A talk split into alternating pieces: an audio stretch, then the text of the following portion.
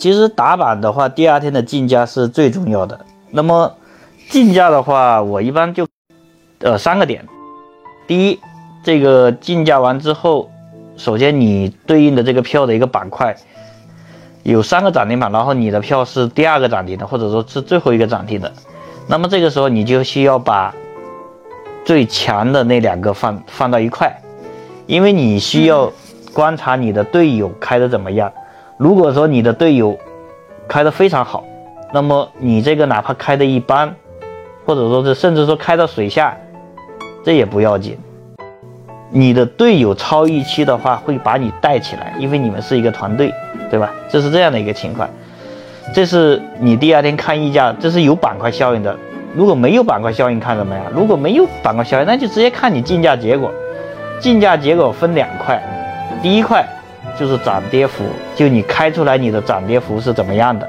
是高开的多还是低开的多，是高开几个点还是低开几个点。第二就是成交量，成交量。那么我一般只有一种情况下看成交量，就是前一天你这个板不是很强。第二天有人做弱转强，因为你前一天你的票不是很强的情况下，那么你第二天开的还行，这种情况下有很多人还是会去砸盘的。这种有很多人的预期他会砸盘的话，一定是要有成交量的一个放大，就是就是这个竞价要比正常的竞价一定要大，否则的话，这个高开很多人直接就竞价就砸了，然后。砸完之后一开盘就往下摁了，只有说把这个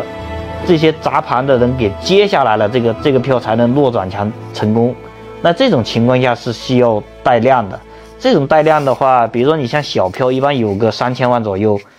呃，比如前一天的成交量也就是五个亿以下，那么第二天的话，基本上有个三千万以上的竞价，而且是弱转强的一个涨涨幅，比如说涨个三个点、四个点的弱转强，而且带量。交易都是一通百通的，所有悟道的人都是因为受到了某些前辈的心法，触发到，然后顺利悟得到。北京炒家、炒股养家、徐翔等四十八位一线游资悟道心法已经整理在下方小黄车，希望能帮助到有缘的你。